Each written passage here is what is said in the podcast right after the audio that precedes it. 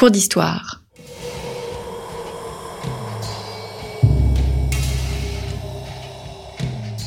Une émission de la rédaction de Storia Voce.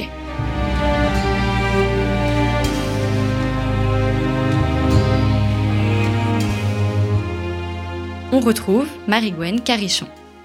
Chers auditeurs, bienvenue dans ce premier cours d'histoire d'une série consacrée à l'Atlantique. Aujourd'hui, je vous propose de découvrir la réalité géographique de l'Atlantique et les débuts de sa découverte par les Européens, puisque l'Atlantique existe quand même avant sa découverte par les Européens. Vu comme le symbole de l'infini et l'espace privilégié pour l'aventure, l'Atlantique devient peu à peu une réalité euh, au XVe siècle, un espace à contrôler et à gouverner. Je reçois pour cette série l'historien Eric Schnackenbourg, auteur d'un beau travail sur l'Atlantique, et ce travail est paru aux éditions Armand Collin. Bonjour. Bonjour. Vous êtes euh, professeur d'histoire euh, moderne donc à l'université de Nantes et directeur du centre de recherche en histoire internationale et atlantique. L'Atlantique, c'est donc votre sujet. Et donc le livre que vous publiez s'intéresse au monde atlantique, plus précisément que euh, à seulement l'Atlantique, un espace en mouvement 15e, 18e siècle. Avant de, de, vous demander de nous parler donc de cet Atlantique au 15e siècle, J'aimerais que vous nous disiez quelques mots sur le monde atlantique avant votre étude. Qu'est-ce qu'il est? Comment est-ce qu'il est envisagé? Est-ce qu'il existe? Eh bien, comme vous l'avez dit fort justement, le, le, monde atlantique est un horizon.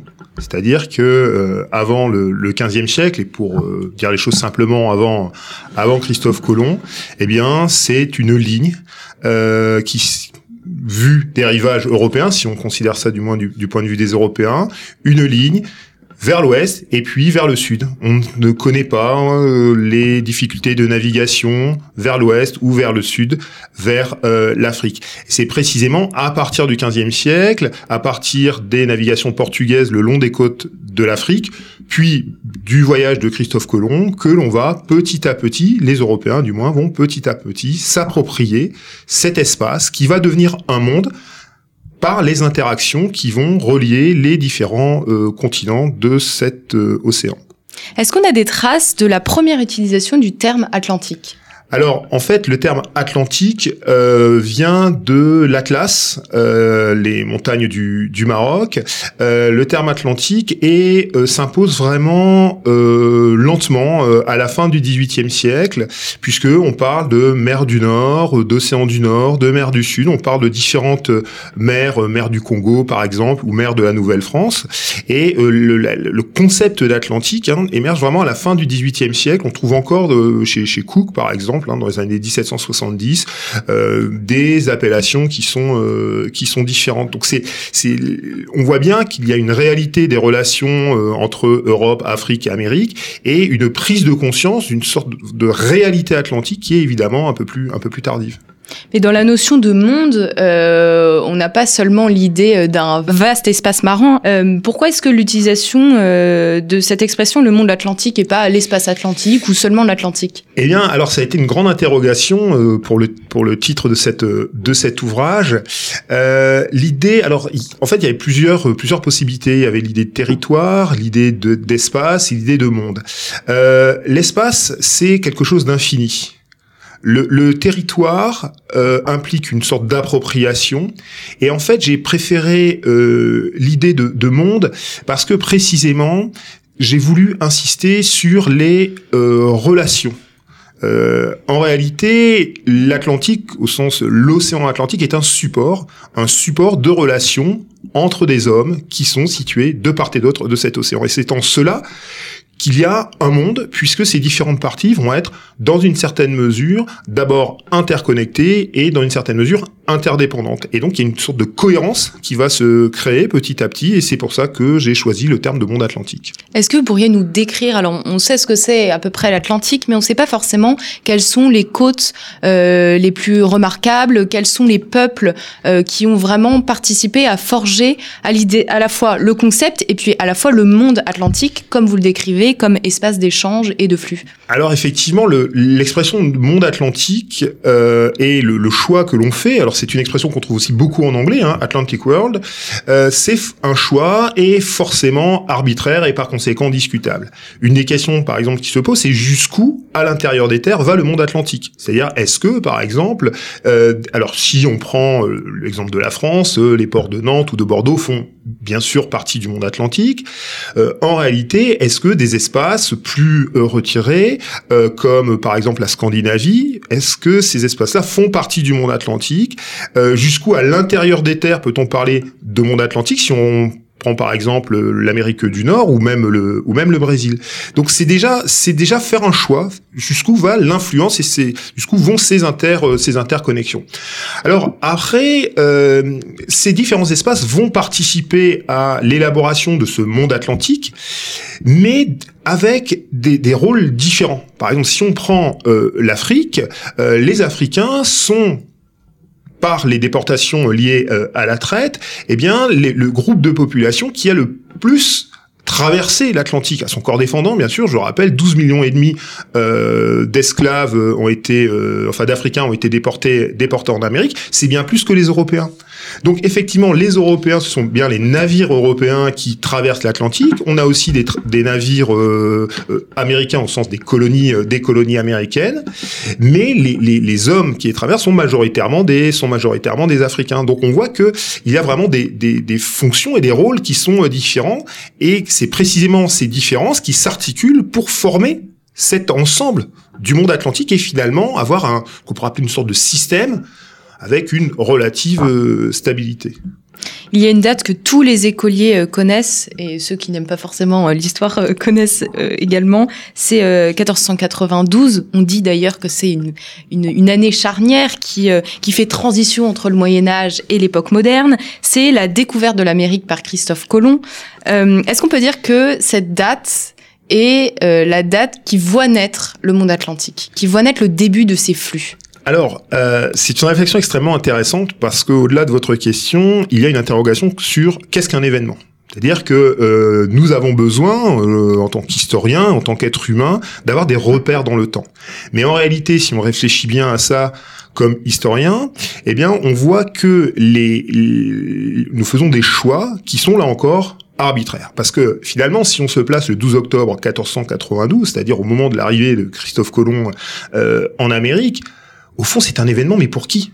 Pour 30 euh, marins épuisés? Pour peut-être 10 ou 15 Amérindiens qui, qui les croisent? En réalité, il ne se passe rien ce jour-là, en quelque sorte. C'est la suite qui va donner du sens à cet événement.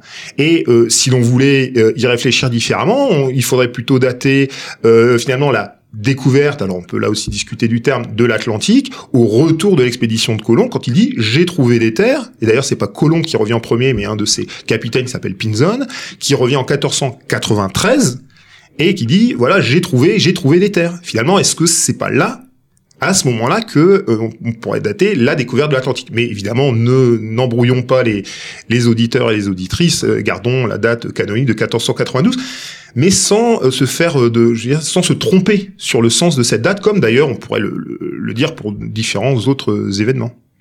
Avant donc l'arrivée de Christophe Colomb, pour reprendre un petit peu la date cliché et, symbolique, euh, comment est-ce que les Européens imaginent-ils l'Atlantique? Est-ce qu'ils imaginent des terres, seulement un espace marin? Est-ce qu'ils imaginent que c'est la, la, la, fin de la Terre justement? Alors. Euh en fait, bon, je, je, je rappelle qu'on sait depuis très longtemps que la Terre est ronde, et euh, l'idée, euh, l'idée de d'aller euh, finalement en Asie par l'Ouest, c'est quelque chose qui théoriquement théoriquement est euh, pensé euh, depuis longtemps. Et donc le, génie de Christophe Colomb, c'est pas d'avoir dit je, vais y aller et il est possible d'y aller. Il a fait un certain nombre de calculs qui l'ont amené d'ailleurs à réduire la circonférence de la Terre et euh, avec un certain nombre de, de difficultés, il a euh, finalement réussi son son voyage, même si bien sûr il est il est mort, dit-on, en étant toujours persuadé d'être arrivé en Asie. Alors finalement, on imagine, on imagine, euh, on imagine pas grand-chose. Euh, simplement, il faut essayer de penser aujourd'hui une carte du monde. On se la met en, tête et on efface, on gomme en quelque sorte l'Amérique. Eh bien, et on réduit la surface de la Terre. Voilà ce que pouvait être en quelque sorte la vision de ce monde atlantique, euh, qui ne s'appelait pas encore monde atlantique précisément, pour les hommes de la fin du XVe siècle. Vous avez euh, fait une remarque entre deux propos euh, euh, très intéressants, mais un petit peu glissé entre deux informations. vous avez dit qu'on sait depuis longtemps que la Terre est ronde, donc c'est-à-dire que les Européens savent et imaginent le monde à peu près tel que nous on le connaît aujourd'hui? Alors oui et non. Euh, oui, dans la mesure où euh, ils savent que la Terre est ronde, et non, parce que quand on regarde l'histoire de la cartographie, ou l'histoire des, globes terrestres, l'histoire de la représentation du monde, eh bien, on est sur, évidemment, des choses qui sont par nature extrêmement différentes et parfois imaginées. Mais euh, la vision du monde, ce qu'il faut bien euh, comprendre, c'est que ça n'est pas qu'une vision des terres émergées. C'est aussi une vision des hommes et des hommes qu'on imagine. Et quand on regarde des cartes euh, du Moyen Âge ou du XVIe siècle, eh bien, euh, on voit représenter euh, sur des continents plus ou moins déformés des formes de, j'allais dire d'hommes, mais c'est des formes d'êtres vivants qui sont parfois euh, extrêmement surprenantes. On a par exemple des représentations dans au centre de l'Afrique d'hommes sans tête avec un œil au milieu de au milieu du torse, euh, parce que comme on le dit souvent, les cartographes euh, n'aiment pas les blancs. Et donc il faut remplir les cartes et donc on remplit euh, les cartes avec euh, des euh, personnages euh, des personnages imaginaires. Et cette cette conception du monde en fait va être en permanence à l'arrière-plan de euh, la découverte, de la construction en quelque sorte du monde atlantique. Alors on a beaucoup euh, regardé l'Atlantique euh, côté de la France, côté de l'Europe. Est-ce que on a des informations, des sources qui permettent de d'imaginer ou de comprendre si les autres peuples avaient envie de traverser justement cet espace marin? Alors, il y a euh, en fait eu des théories, enfin oui, des théories historiques euh, extrêmement discutables qui auraient voulu que les Chinois euh, enfin soient arrivés en en Amérique avant les Européens. On a aussi des quelques ouvrages un peu fantasques concernant les Turcs, enfin les Ottomans, ou voire même des Africains. en réalité, je, je, ne pense pas. Alors une des difficultés, c'est qu'on n'a pas de on n'a pas de source euh, écrite euh, comme on peut en avoir euh, en Europe. Et l'idée de, de, de traverser l'Atlantique ou de faire, disons, sans, sans parler forcément de traverser l'Atlantique, mais de faire une sorte de grande navigation, alors disons pour les Amérindiens vers l'Est et pour les Africains vers l'Ouest, c'est je pense quelque chose qui n'a pas de sens pour eux. Il n'y a aucune raison. En réalité, pourquoi les Européens traversent l'Atlantique parce qu'ils veulent aller en Asie. Et c'est la raison pour laquelle je, je, commence ce livre au début du XVe siècle, parce que cette dynamique de, de la recherche d'un passage vers l'Asie commence avec les navigations portugaises. Et ça, c'est vraiment souvent on l'oublie, le long des côtes de l'Afrique. Hein, il faut pas oublier qu'entre les années 1410 et 1488, et eh bien pendant toute cette longue période, les Portugais sans cesse vont euh, naviguer le long des côtes de l'Afrique en cherchant un passage par le sud pour aller en euh, pour aller en Asie. C'est le, le, besoin, la quête des euh, épices, la quête de l'or et des richesses de l'Asie qui fait que les Européens sont allés, euh, ont cherché à euh, atteindre l'Asie. Mais au fond, euh, les Amérindiens n'avaient aucune idée de ce que de ce qu'étaient les les richesses européennes, n'avaient aucune raison d'aller vers vers l'est pour, pour les Amérindiens et pour les, les différents royaumes africains, c'était exactement la même chose. Donc c'est bien le le besoin des Européens qui a fait euh, qu'ils a lancé en quelque sorte dans cette euh, exploration de l'Atlantique. Et on peut dire que les premiers, donc, ce sont les Portugais qui ont été à l'initiative de ces grandes mutations ah tout à fait. Le, le... Alors c'est vrai qu'on parle beaucoup de Christophe Colomb 1492, comme vous l'avez rappelé tout à l'heure, mais on oublie souvent que cette dynamique de Christophe Colomb s'inscrit dans une histoire longue qui doit beaucoup au Portugal, qui doit énormément au Portugal et à cet effort de ce petit royaume euh, pour aller précisément en Asie. Et d'ailleurs, euh, on, on, le voit bien, euh, c'est bien, sont bien les Portugais, Vasco de Gama hein, qui arrive en Inde en contournant l'Afrique le premier en 1498, euh, Bartholoméo Dias en 1488 arrive au Cap de Bonne-Espérance et c'est la raison pour laquelle quand Christophe Colomb va euh, au Portugal voir le roi de Portugal en lui disant voilà, je, je, je bien sûr, voilà, mon projet c'est d'aller en Asie en passant par l'ouest, eh bien les Portugais, ça ne les intéresse pas, parce que ça fait des décennies qu'ils font des efforts pour aller en Asie en passant par le sud. Et finalement, euh, c'est une proposition qui pour eux n'est absolument pas pertinente. Et le, je dirais, le pauvre Christophe Colomb, si j'ose dire, eh bien repart avec son projet euh, sous le bras, et finalement l'Espagne l'acceptera parce que l'Espagne, à ce moment-là, en 1492, vient de se libérer de, euh, vient de, de, de, conquérir le dernier royaume mort euh, à U de d'Espagne, et finalement n'a pas de, de, de grands projets et Christophe Colomb arrive et euh, le projet est accepté avec un certain nombre bien sûr de, de difficultés. Quant à la France et l'Angleterre, je dirais l'idée même d'aller euh, en, en, Asie chercher des épices, c'était quelque chose qui était étranger à leur euh, à la culture politique de ce de ce moment. Donc seuls les Portugais ont vraiment un désir d'aller chercher des richesses en Asie et les pour ce qui est des autres peuples, eux ils se concentrent plutôt sur l'Amérique. Et quelles sont les motivations qui les poussent vers ce continent? Eh bien en fait les autres, les autres nations, enfin les autres pays, ne se concentrent pas sur l'Amérique. Ce qu'il faut, ce qu'il faut voir, c'est que en fait, l'Amérique est un obstacle. En réalité, euh, on veut aller en Asie. On veut aller en Asie et il y a l'Amérique au milieu, en quelque sorte. Euh, on voit encore au début du XVIIe siècle les Français, par exemple en, en, en Nouvelle-France, on voit par exemple Samuel de Champlain. Samuel de Champlain au début du XVIIe siècle, il rentre par l'embouchure du Saint-Laurent. Donc l'embouchure du Saint-Laurent, c'est donc le, le, fleuve qui euh, aujourd'hui euh, coule à Québec et, et, et à Montréal. C'est un fleuve dont l'embouchure est extrêmement large et il est persuadé d'avoir trouvé une voie. Et, et un des éléments très importants de l'exploration des côtes de, par exemple, de l'Amérique du Nord, c'est euh, on cherche une voie qui permettrait de passer à travers ce continent américain dont on ignore l'épaisseur pour atteindre l'Asie. Et c'est pour ça que l'Amérique est un obstacle. Et c'est ça qui est complètement euh, peut-être surprenant. C'est qu'en réalité, on ne cherche pas à aller évidemment en Amérique, mais l'Amérique est là. Et finalement, on va bien sûr s'en accommoder. Est-ce qu'on peut dire que cette, euh, cet attrait pour l'Asie plus que pour l'Amérique est lié euh, à l'imaginaire qu'on a des, des, des, pays, des, des peuples asiatiques, alors que de l'Amérique, on connaît peut-être moins de choses? Je serais beaucoup moins romantique. Euh, il s'agit simplement d'un attrait pour les richesses. C'est, il s'agit de, de gagner de l'argent. Alors il y a deux motivations qui sont importantes. La première, c'est les richesses. On le voit par exemple euh, aussi bien avec les expéditions de Colomb qu'avec les expéditions de Jacques Cartier euh, dans les années 1530. Euh, on, on, demande par exemple à Jacques Cartier d'aller dans, euh, de ramener euh, des diamants, de l'or. Et la quête de l'or est vraiment et des richesses, des épices, est quelque chose qui est extrêmement important. Donc ça, c'est une raison. Et puis il y a une deuxième raison que parfois on a tendance aujourd'hui dans nos sociétés euh, sécularisées à un peu écarter. Et je, mais je pense que malgré tout, pour les hommes de l'époque, a été importante, c'est l'évangélisation, c'est-à-dire la, la, diffusion euh, de la parole euh, chrétienne. Et je, je crois que c'est vraiment quelque chose. Alors évidemment, l'époque était très différente de, de, de, de la nôtre, mais je crois que c'est quelque chose qu'il faut vraiment garder en tête parce que c'était aussi une motivation qui était euh, qui était bien réelle. Quant à l'imaginaire. Euh, L'imaginaire, c'est toujours assez difficile, mais euh, on est plutôt, euh, c'est plutôt quelque chose qui relève du XVIIIe siècle, une réflexion, alors 17e, 18e, mais disons une réflexion euh, anthropologique sur, pour le dire de manière simple, l'autre, l'altérité.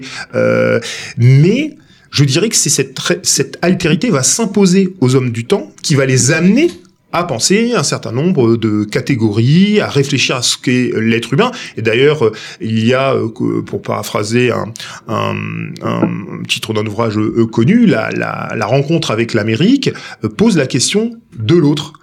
Et je dirais, en réalité, c'est plutôt la question des autres, parce que les Européens ne s'imaginent pas simplement nous, Européens, et les autres en réalité, les autres dans le monde, eh bien, on a, euh, par exemple, se rend bien compte, euh, les Espagnols se rendent bien compte que, par exemple, les civilisations euh, aztèques ou incas sont des civilisations extrêmement élaborées.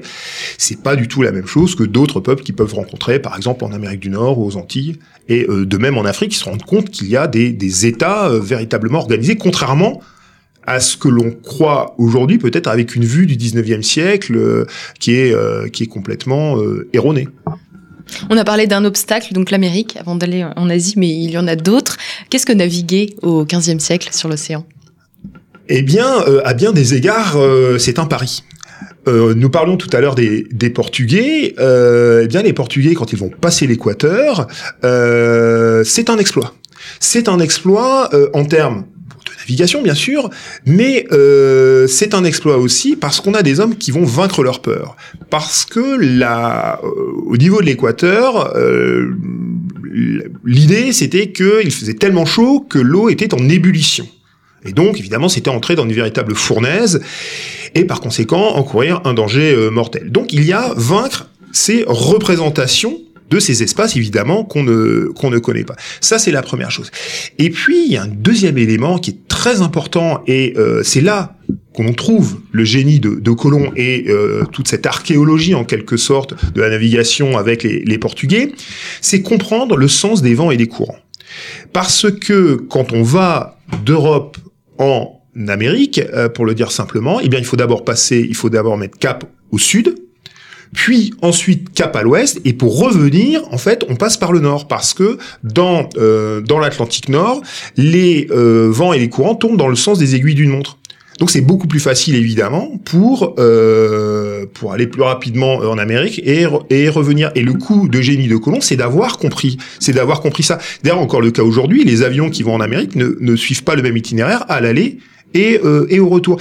Et ça, d'où le connaît-il?